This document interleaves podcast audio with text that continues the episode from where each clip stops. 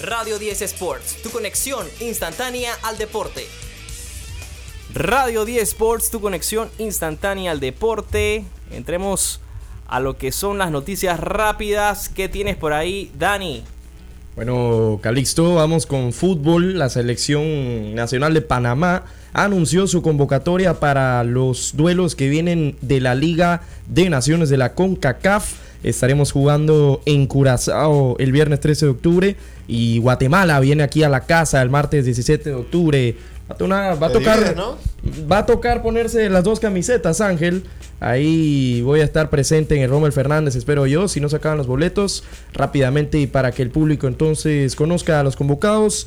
Puro jugador de afuera del país. De repente regalamos boletos acá en el programa del partido. sin, sin promesa todavía, así que estén pendientes a ver si regalamos algún boleto para que Lo discutimos ahorita fuera de micrófono, no Calixto, pero sí rápidamente los convocados. Orlando Mosquera, Luis Mejía y César Zamudio, los guardametas. Fidel Escobar, Andrés Andrade, José Córdoba, Eric Davis, César Blackman, Giovanni Ramos, Michael Amir Murillo y Edgardo Fariño, los defensores. Volantes, César Yanis, Cristian Martínez, Giovanni Welch, Coco Carrasquilla, Aníbal Godoy, Alberto Quintero, José Luis Rodríguez, Abdila Yarza, Edgar Bárcenas y delanteros Cecilio Waterman, Ismael Díaz, José Fajardo y Alfredo Stephens, por supuesto, dirigidos por el profe Tomás Christiansen. Llama la atención, ni un solo jugador corresponde a la Liga Nacional. No sé ustedes qué piensan de esa convocatoria, muchachos. Yo creo que están los que tienen que estar. De repente, pues los delanteros siempre está el debate en la calle, ¿no? Que es el talón de Aquiles de Panamá, pero creo que esta lista es la que tenía que ser. Me parece que es algo positivo, ¿no? Mencionarlo, aunque suene mal, decir que todos los que están convocados no están jugando en la Liga de Fútbol Panameña, me parece que es algo bueno. No sé cómo lo ven. Bueno, te, quiere decir eso que el jugador panameño ha crecido y ya lo llaman a jugar afuera. Mira. Sí, es algo positivo. Yo, yo ayer en el trabajo puse la tele y puse el Marsella contra el Brighton y me decían, ¿tú por qué estás viendo eso? Bueno, estoy viendo a Michael Amir Murillo, titular. Que jugó 90 minutos. Se enamoró Gatuso de Michael Amir, ¿no? Gatuso no fue ni un día en el banquillo del Marsella y Michael Amir Murillo titular por decreto. Así mismo es. Algo positivo también es mencionar ahí el lateral derecho de la selección panameña, que lo veremos entonces actuar en esos partidos de CONCACAF Nations League. Rochi le mando un gran abrazo a mi primo Miguel Zúñiga, que por aquí va a pasar en cabina pronto. Quiere hablar de los Dolphins. Está emocionado con el tema de Tua. Vamos a ver si después de lo que pasó el domingo pasado sigue hablando, ¿no? lo vas a tener que recibir con la camisa de los Bills. Vamos a ver. ¿Qué más tenemos allá en fútbol, Ángel? En Sudamérica. ¿Está lista la final? Hay una final ya lista para lo que será el comienzo de noviembre. La Copa Libertadores de América ya tiene a sus dos rivales para lo que es el torneo en verdad de clubes más pesado del continente, acordarse de eso, que enfrentarán al Fluminense de Brasil y al grande de, Argentina, ¿no? El Boca Juniors que regresa a una final después de muchísimos años, creo que desde el 2007. Estaba bien contenta. La comunidad argentina aquí en Panamá anoche yo veía el poco de historias, el poco de estados de WhatsApp, el poco de gente, hasta Facebook se metieron, que ya eso no se usa aquí en Panamá casi y estaba la gente de Boca bien contenta publicando que están en la final. Y bueno, ese duelo va a estar va a estar candela de la mano allá. de la mano de un muy viejo conocido, lo que es Argentina, el héroe siendo el chiquito Romero. Todavía sí, porque fue en penales, ¿no? En penales. También le tengo que mandar un abrazo enorme a nuestro brother Tomás Bueno, que sabemos que no está feliz con lo que pasó ayer. Gran fanático del Palmeiras. Pero bueno, le toca a Boca ahora, ¿no? A ver qué pasa en esa final. Hablas, del Tommy Good. El Tommy Good. Otro fanaticazo del Palmeiras. Otro que también le demos ¿no? la visita aquí a la cabina, así que pronto por acá lo veremos en los micrófonos. Sí, señor. Que no ha llegado a la cabina nueva, ¿no? Dani ahora está en la cabina por primera vez en la nueva. Bien recibido. Ahora sí cabemos. Llegó con su beer. Así que ahora sí, estamos, sí, ahora estamos aquí volando. Así que vamos a, a darles un programazo, ¿no? Como siempre acá en Radio 10 Sports. Vamos entonces ahora a noticias rápidas de NFL, Ángel, que tienes por allá. Bueno, bueno, bueno, tenemos movimientos en lo que son las plantillas de algunos equipos muy interesantes y tú ya mencionaste a los Miami Dolphins que ahora obtienen a el wide receiver Chase Claypool, ¿no? Ex Pittsburgh, ahora ex Chicago. Estuvo paseando por Chicago, ¿no? Sí, qué bueno. ¿Qué hizo en Chicago, Dani? Bueno, no, pero tú me pones a mí a hablar de Chicago cuando le ganaron ayer. No, ahora vamos a hablar de a Washington, Calixto. Pero sí mandaron a Chase Claypool a los Miami Dolphins. La verdad yo no entendí a los Bears por qué tradearon por este hombre. Regalaron un pick 32 eh, de segunda ronda, pique alto. Y la verdad es que Claypool, con todo respeto, eso no, no funciona. eso es un wide receiver que le falta la mentalidad, le falta también, bueno, el físico lo tiene, pero le falta físico, ¿no? le, falta mucho. Vamos a ver si de repente este es uno de esos casos que es el cambio de escenario, quizá por eso es que no, no anda No, yo creo que es porque canadiense, por eso que Pero pero sí, vamos a ver si es de esos casos que con el cambio de escenario se vuelve mejor. Ya en Miami definitivamente Claypool no va a ser ni el primero, ni el segundo, ni el tercero que van a voltear a ver para darle la bola. Tienes enfrente a Chita y a Jalen Waddle. Y ahora está creciendo mucho este Devon Ashan también. Monster anda como un monstruo. Mira, yo no sé si es, premonición o predicción del futuro, pero yo en mi aburrimiento, ¿no? Hace poco hice un franchise en Madden 24. Hice un, estoy haciendo uno con los Dolphins. Y yo me traje a, Chase Claypool a los, Dolphins. No sé por qué me lo traje yo. Y mira ahora lo que pasó. E, e, esa es clásica, ¿eh? nosotros siempre predecimos así. Sí, nos pasaba, con, o, FIFA. Sí, pasaba también. Ah, pero bueno, ya le, estamos dando mucha atención a Chase sí, a Chase Claypool no. Aquí hay una buena noticia para los fanáticos de Denver. Randy Gregory al final fue tradeado a los 49ers por un sexta ronda. Por una sexta ronda es mejor estar cortado y no ganarte nada. Y creo que esto le da profundidad, ¿no? Todavía más a la defensa de los 49ers. Así que sale por lo menos no tan perjudicado Denver y creo que bien favorecido los San Francisco 49ers. Y ahora la noticia, eh, la noticia triste es la de Dick Butkus, que lastimosamente no nos abandona. Se hizo uno con la fuerza y bueno, baja el alma de, de Dick Butkus, uno de los mejores linebackers de todos los tiempos. Una leyenda, ¿no? Bastante. los Bears del 85, ¿no? Inmortales. Bastante peculiar su, personalidad, como era hasta enfrente de los, de los micrófonos, de, de la prensa. Sí, sí. De verdad que un ícono Dick Butkus. Vamos ahora a cambiarnos el tema a lo que se viene el fin de semana en el fútbol. Dani, Ángel, traigan acá lo que se viene en la Premier League. Una Premier League que viene con una jornada nueva. El Manchester City perdió, Dani. ¿Qué pasó con el City? No, la semana pasada. No puedes ganar todos los partidos, Calixto. Es así de simple. no, pero con ese equipo tienes que ganar todos los partidos. No. Aunque está lesionado. Vamos, a, vamos a darle el voto. Son humanos. El voto al que está lesionado, ¿no? Hay que perdonarlo porque no está De Bruyne. Jala no está en su mejor momento ahorita mismo. No estaba Bernardo ahí contra los Wolves. Pero viene la redención, ¿no? Cuéntame qué hay este fin de semana en Premier. Claro interesante. Vamos el día de sábado, o sea, mañana, en la Premier League. Empezamos tempranito. El Tottenham visita a Luton Town. Tottenham que anda bien, anda jugando fino, los tiene jugando bien. ¿te gustaría ir a ese estadio del Luto? Me gustaría. Representa otra cosa, ¿no? Es básicamente como entrar a casa, pero es un estadio hermoso, bonito. Yo algún día quisiera visitar los 20 estadios de la Premier, Ángel. Eh, pero sí, el Tottenham visita Luton. Oye, ¿Esos 20? ¿Esos 20 o lo.? Porque es que cambian, no siempre son los mismos 20. Bueno, ah, los 20 del año que tenga la plata y el tiempo para ir para allá, Calixto. Me dijeron que el otro año. Posiblemente. Esperemos, esperemos que sea Dios mediante, Dios mediante. Así es. Pues sí, anda jugando bien el Tottenham con este señor Ange Postecoglou. Será el año de los Spurs, dicen algunos. qué sentido? ¿Qué va, paps? ¿Qué va?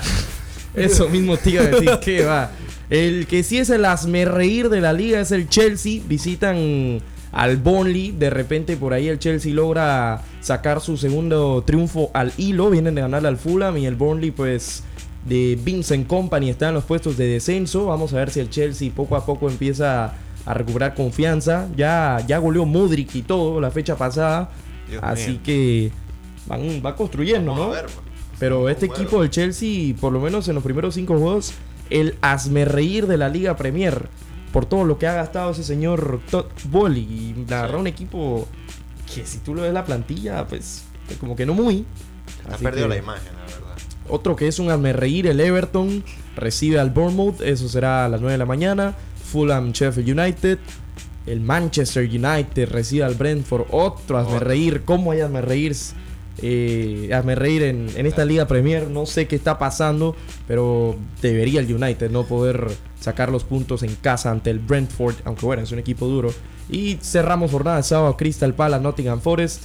El domingo, juegazo. Vamos a la salsa del domingo, ¿no, Dani? ¿no? Brighton, Liverpool. Clase de juegazo. Regresa McAllister a su casita.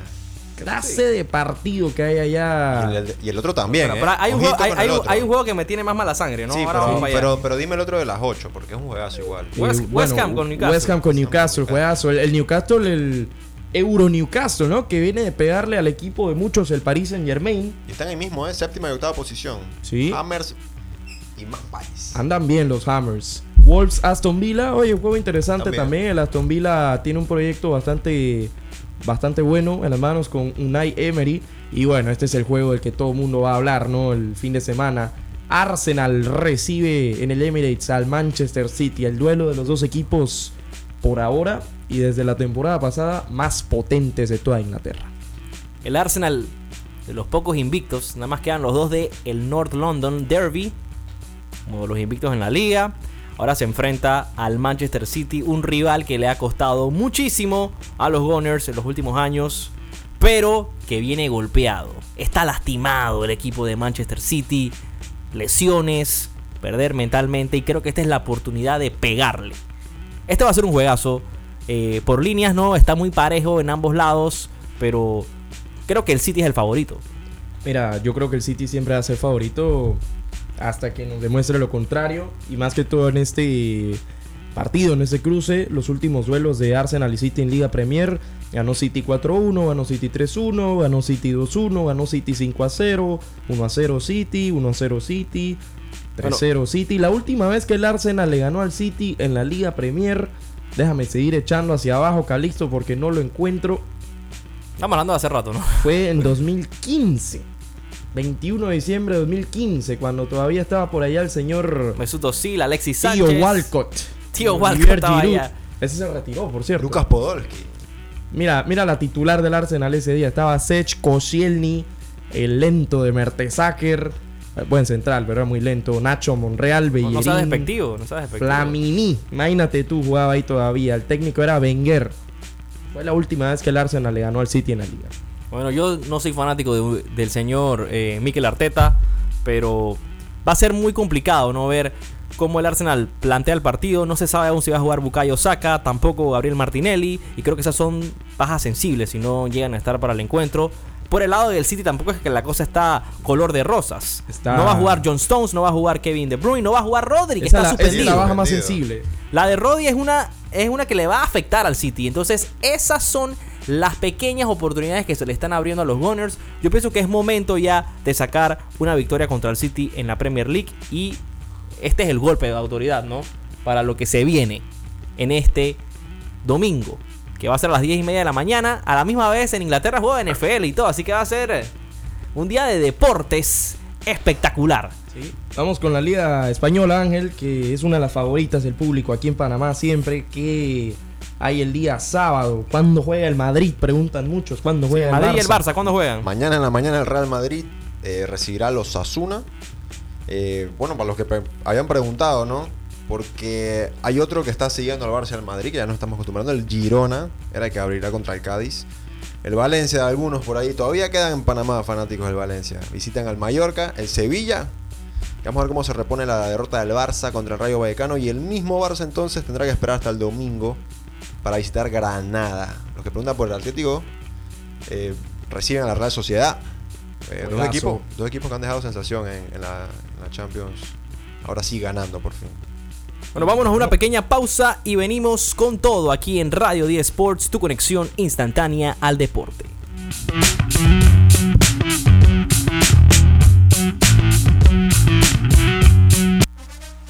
Disfruta al máximo tu domingo de NFL mientras saboreas un delicioso asado al barril en The Q Sky Lounge. Exclusivos cortes de carne, embutidos y sabrosas mazorcas asadas con la novedosa técnica al barril. Refrescate con cubetazos de Coors Light a un super precio. Reservas al 6920-9020 y así activas tu código para participar de las sorpresas que tenemos para los jugadores de Fantasy Football. Solo en The Q Sky Lounge.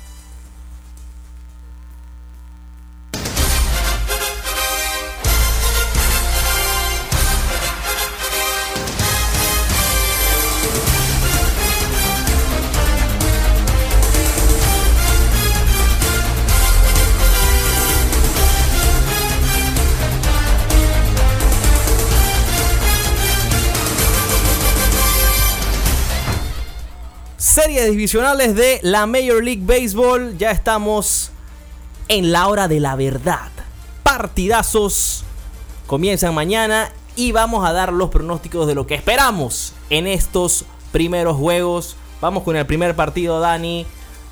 ¿Qué tienes ahí? Los Texas Rangers contra los Baltimore Orioles. Los Orioles, que son los favoritos de muchos para llegar a la Serie Mundial este año. Ojito con Baltimore.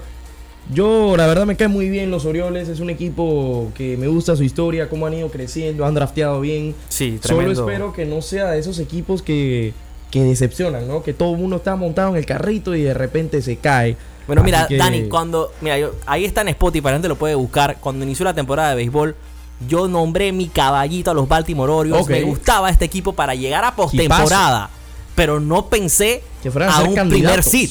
Y mucho menos a contenders a Serie Mundial. Estoy muy feliz por lo que ha, logrado este equipo con un equipo joven. Mira. Eh, me gusta el picheo también. Que falta experiencia, ¿no? El tema es la experiencia. No, pero hay gente que a principio de año estaba hablando que quizá a Baltimore le faltaba una rotación creo que se equivocan, ¿eh? Creo que los starters de Baltimore son buenísimos. Kyle Bradish va a comenzar el juego 1. Eso es lo que te iba a preguntar. ¿Quiénes son los pitchers que van a estar en el mount para Texas? Bueno, Texas todavía no ha dicho nada. Todavía no, no se ha anunciado el starter del Game 1 para Texas.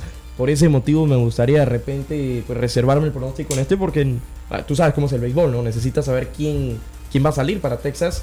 No creo que sea Jordan Montgomery. No, yo no, ya salió hace unos días, ¿no? Eh, me imagino que puede ser John Gray de repente. John Gray puede ser el que salga. Waldi acaba de comenzar contra Tampa. Eh, de repente es Gray o. creo que eso fue una mala, mala gestión allá del manager. Creo que teniendo ya un gran juego 1, soltar a Ovaldi para tu juego 2, que sí se vio un Tampa no concretando, que faltaba como las ganas, ni siquiera los fans fueron a apoyar al, al equipo al estadio. Entonces, que Mario Baldi en ese partido 2 me parece una mala gestión del manager. Ahora a ver, ¿no? Tienes a Joe Gray, que John Gray que es un gran pitcher de todas formas. Mm, pero un juego de postemporada contra este line-up de Baltimore que da miedo, porque da miedo. Mira, yo me voy con, con, Baltimore, juego 1, y me voy con Baltimore para la serie. Creo que son mucho mejor equipo. Texas, te voy a decir algo, están ahí por pura leche. No creo que le o sea, sí, pues, no, no leche. Se tiraron temporada. O sea, Corey Seager, Marcus Semien. Sí, sí, es, un, es un equipazo. Tiene poder, tiene poder. Tiene poder, es un equipazo, sí, sí. Pero este equipo estuvo a nada de quedarse sin postemporada. Si sé que estás dolido porque se quedaron los Mariners. No, si hace el por poquito se los carga. Texas, su bullpen es un desastre eh, Arolis Chapman que de repente un día se ve como el que siempre ha sido y otro día viene y te das una desgracia. Chapman es un... Eh, eh, el, bullpen es muy alarmante para Texas. Dani, y creo si, que si hubiera estado sano Jacob de Grom, Max Scherzer, ¿qué, ah, estaríamos hablando de este equipo? cambia la historia. Este equipo, favorito a ganar la Serie Mundial en este caso. estaría rotísimo el conjunto de Texas. Al final pues no, no lo están. El señor Jacob de Grom y el señor Max Scherzer, pues si no, si ese fuera el caso serían favoritos. Pero si no, me, voy con Baltimore. Creo que Texas, la primera mitad de temporada fantástica es lo que los tiene aquí donde están el día de hoy. Es un equipazo, muchos jugadores muy interesantes, muy buenos. Pero la segunda mitad del año de Texas me demostró quién son realmente y Baltimore fue constante todo el año, así que me voy con Baltimore. Sí, en esta serie me voy full Baltimore como lo dije ayer y en este juego uno también los veo ganando. 12 y 3 de la tarde. Ese va a ser la hora del partido. Vamos al siguiente: Minnesota Twins contra los Houston Astros en el Minute Maid Park. Ya ha confirmado Bailey Over por parte de mm. los Minnesota Twins y Justin Verlander.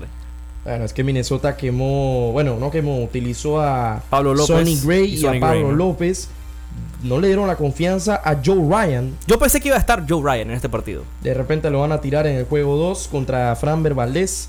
Houston sale con Verlander, como bien dices se quitó la sal Minnesota. Mira, te voy a decir algo. Hay bastante gente que he visto que está pronosticando Minnesota.